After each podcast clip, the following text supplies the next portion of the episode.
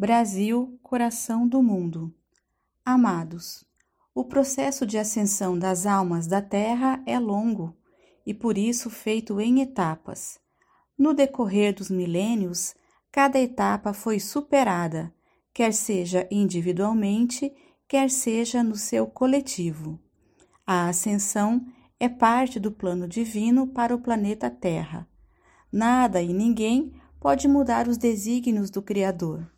Tudo foi estrategicamente planejado muito antes do surgimento do nosso planeta. A Terra está determinada para ser o jardim do Éden, quer queiram ou não os seus pretensos dominadores. Tais dominadores vieram para cá há cerca de 350 mil anos, primeiramente como exploradores das nossas riquezas, porém, com o passar dos tempos, a disputa pelo comando de planetas ricos em recursos naturais submeteu a humanidade local à escravidão pelo trabalho e pela dívida. O período mais duro para as almas encarnadas na Terra foi, sem dúvida, os últimos 25.920 anos, que correspondem ao ciclo pleiadiano, também conhecido como calendário maia. Este ciclo determina o tempo exato em que o nosso sistema solar completa uma órbita ao redor do Sol central de Alcione, que por sua vez comanda o sistema das Pleiades. Mas não é preciso voltar 26 mil anos para compreender tal processo. Basta observar a história conhecida da humanidade atual. Do Egito antigo até os dias de hoje, já temos uma noção que pode explicar o momento atual da Terra. Após o afundamento de Atlântida, o continente Atlante, tudo mudou por aqui, tanto na geografia da Terra como na sua humanidade. A população reduzida ficou refém dos invasores arcontes. Através de algumas raças intrusas, como os reptilianos e os draconianos, modificações genéticas nos humanos permitiram o hibridismo com tais raças. Se antes os arcontes tinham seu interesse voltado apenas nas riquezas da terra, agora decidiram também escravizar a sua humanidade. Experiências genéticas transformaram parte dos humanos em híbridos de sangue frio, reptiliano. Tais híbridos passaram a agir como as raças escuras que as criou. Lembrando que tudo isso decorreu pelo fato de os arcontes não terem a permissão para encarnar neste planeta. Porém, com o hibridismo, ficou mais fácil o comando e o controle dos humanos, uma vez que o desejo insaciável de poder está na genética dos reptilianos. E nos últimos 13 mil anos, tais híbridos passaram a dominar todos os povos da Terra. Como humanos na sua forma, a humanidade nem percebeu que estava no caminho da escravidão, pois seus comandantes sempre se pareceram iguais aos demais. Grandes impérios se sucederam ao longo dos anos. Cruzadas, invasões, guerras, destruição de cidades, dominação e desgraça essa foi a tônica nestes tempos sombrios.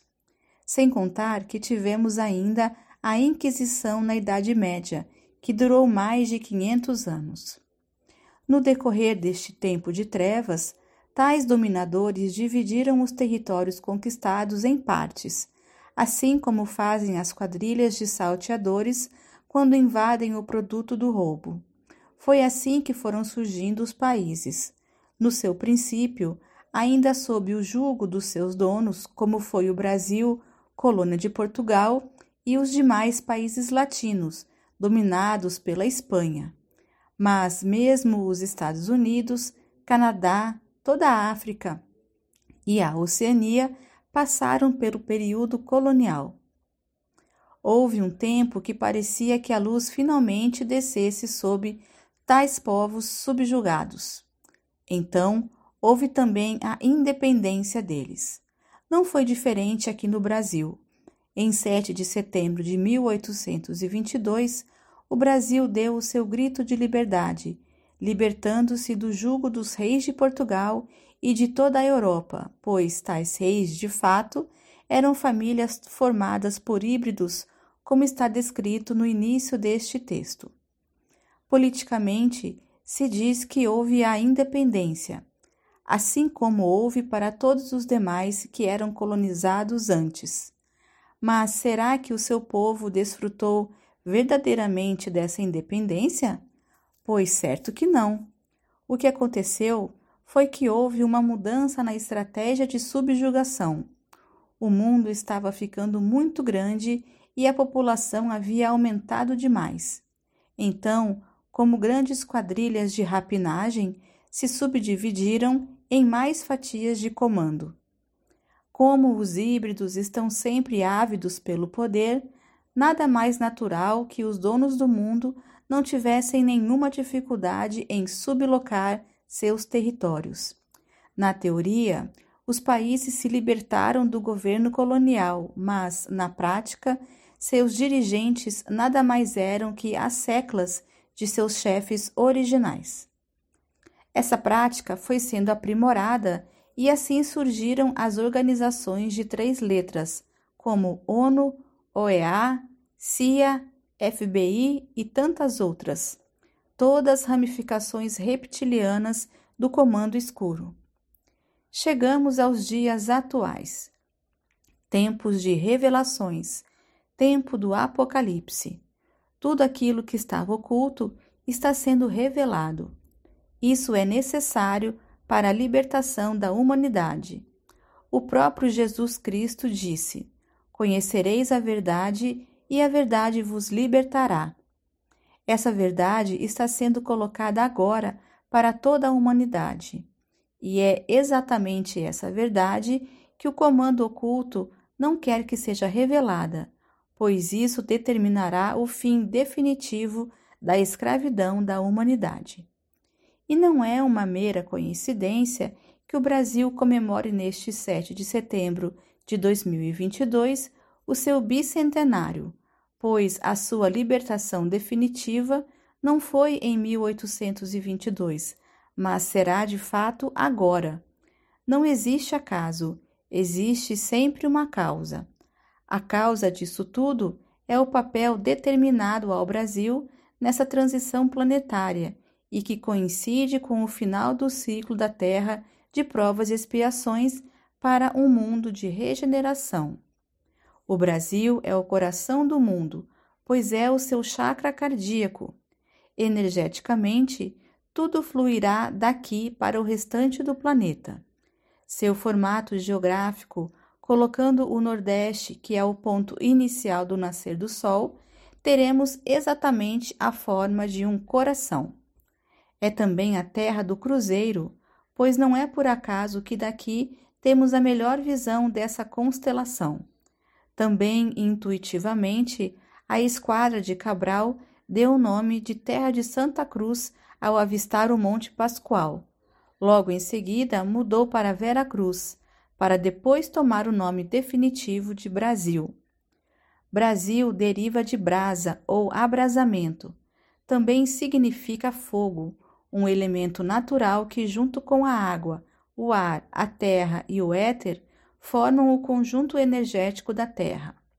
A brasa é a parte do fogo que não se apaga. Dela pode ressurgir novamente, bastando para isso que se alimente com mais lenha e o Brasil foi sendo alimentado quando o Consolador, kardecismo, que surgiu na França em 1850, por não encontrar abrasamento naquelas terras, migrou para cá, trazendo a pátria do Evangelho à superfície do planeta. Do Brasil para o mundo. Essa é a senha que os céus nos enviam. Tudo começará por aqui agora. Esta é também a razão que trouxe para cá uma horda de trevosos reptilianos encarnados. Não bastasse os nativos daqui, há uma verdadeira legião deles que, mesmo de fora, ditam as regras aqui, mesmo que isso infrinja a soberania nacional.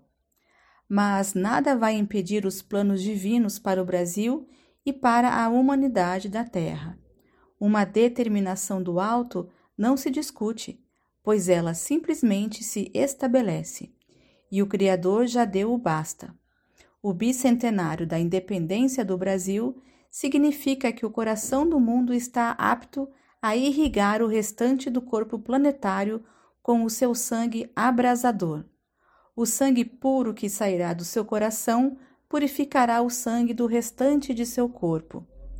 Os milhões de híbridos ávidos pelo poder, mesmo sendo insignificantes personagens, lutam desesperadamente ao lado dos seus próprios escravizadores, pois ainda sentem a sede incessante de alcançar os degraus mais elevados de comando.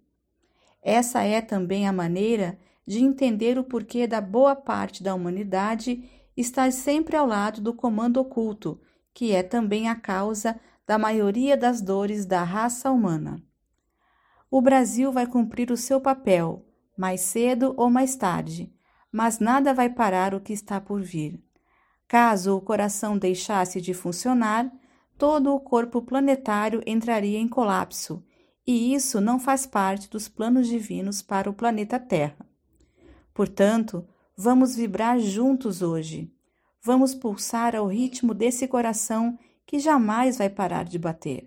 Somos o exército da luz encarnado neste momento a fim de ancorar a energia necessária que dá a sustentação do ritmo cardíaco do planeta Terra.